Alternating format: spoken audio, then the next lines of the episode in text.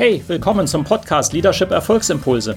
Mein Name ist Volkmar Völzke und in den nächsten Minuten geht es um konkrete Tipps und Ideen für mehr Erfolg und besseres Leadership. Noch eine Anmerkung. Ich bezeichne im Folgenden die Episode manchmal als Video. Das kommt daher, dass ich sie zuerst als YouTube-Video produziert hatte. Ersetzen Sie gedanklich einfach Video durch Podcast und los geht's. Deutschland ist raus und Sie ja, diese Überschrift, die mag Sie etwas wundern, je nachdem, wann Sie dieses Video schauen. Wenn die letzte Fußball-Weltmeisterschaft noch in Ihrem Kopf ist, dann wissen Sie, wovon ich rede. Wenn das schon drei Jahre her ist, dann wundern Sie sich jetzt wahrscheinlich, worin ist Deutschland raus. Also mein Bezug ist einfach dazu, dass bei der letzten WM, äh, die ist gerade erst vorbei, jetzt wenn ich dieses Video aufnehme, ähm, Deutschland überraschend in der Vorrunde ausgeschieden ist. Ja, ansonsten ein sehr starkes Team. Also wer sich nicht für Fußball interessiert, auch gut bleiben Sie dabei, weil es geht hier nicht um Fußball, es geht natürlich um eine Lektion für ihr Business, wie hier immer bei mir. Ähm, ganz einfach, ähm, wenn Deutschland raus ist, dann können wir mit Schadenfreude dem begegnen und sagen, ha, na, endlich mal dieses Team auch raus, diese arroganten Spieler. Äh, nun gut, aber das hilft nicht weiter. Das ist ja auch schon ein Mindset-Thema. Wenn ich mit dem Finger auf andere schaue, dann ist da immer so, dass, äh, den Spruch kennen Sie, wenn ein Finger auf andere geht, dann gehen ja drei Finger mindestens auf mich zurück. Nicht? Das ist ja eine uralte Weisheit und die ist auch sehr, sehr wahr. Also immer in mich selber schauen, in den Spiegel schauen.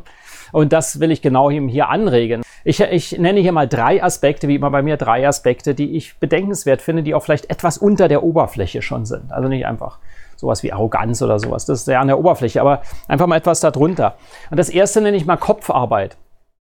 Das ist einfach so, ähm, gehe ich denn immer auf den Rasen, also im Fußballspiel, und Sie übertragen das natürlich, wenn Sie das jetzt sehen, immer in Ihr Business, in Ihr Team, nicht? Das, da gehe ich mal von aus kommen die Leute also auf den sinnbildlichen Rasen ihres Büros oder ihres Business mit dem Gewinnergeist, dass sie wirklich sagen, ha, let's rock and roll, wir gewinnen das. Ja, oder kommen die eher so und sagen, ja, das ist das erste Spiel, das spielen wir mal so durch und dann schauen wir mal, wie es weitergeht. Ja, diese Leichtigkeit, die ist ja ganz nett, aber eben die hilft eben nicht zum Gewinnen. Und diese Kopfarbeit, die muss stattfinden, man muss diesen Gewinnergeist wirklich haben. Und ich denke mal, dass zum Beispiel bei, also bei, bei sehr guten Teams, die dann auf einmal verlieren, immer das eine Rolle spielt. Da ist der Gewinnergeist nicht genügend ausgeprägt. Da gibt es viele Dinge, was man zu tun kann. Kein einfaches Thema. Ja, das ist nicht einfach so, man schaltet den an. Ähm, aber man kann daran arbeiten und muss dann auch daran arbeiten. Also die Kopfarbeit. Nummer zwei, die Aufbauarbeit ist eben schon so, wenn man äh, denkt, man gewinnt, dann gewinnt man immer weiter und man vernachlässigt. Das geht jedem Menschen so, so ein bisschen die Aufbauarbeit. Das ist so, was ich immer wieder erlebe, wenn ich so Sales, äh, Verkaufsmaximierung und Verbesserungen mache äh, mit Teams, Verkaufsteams, äh, dass sehr viele Verkäufer, weil sie mal irgendwann gut waren im Verkaufen, vielleicht auch immer noch recht gut sind, aber irgendwie vergessen, sich weiterzuentwickeln. Und die machen dann seit 20 Jahren eigentlich dasselbe Thema und äh, merken gar nicht, dass sie im Vergleich zu anderen zurückfallen und auch vielleicht die Kunden nicht mehr so bedienen, wie es heute angebracht wäre. Also diese Aufbauarbeit, entschuldigen Sie bitte, die muss natürlich immer stattfinden. Also das heißt, äh, dass wir daran arbeiten, immer besser zu werden. Da äh, wurde ja auch kritisiert, dass zum Beispiel im deutschen Team, dass das vielleicht etwas wenig gemacht wurde.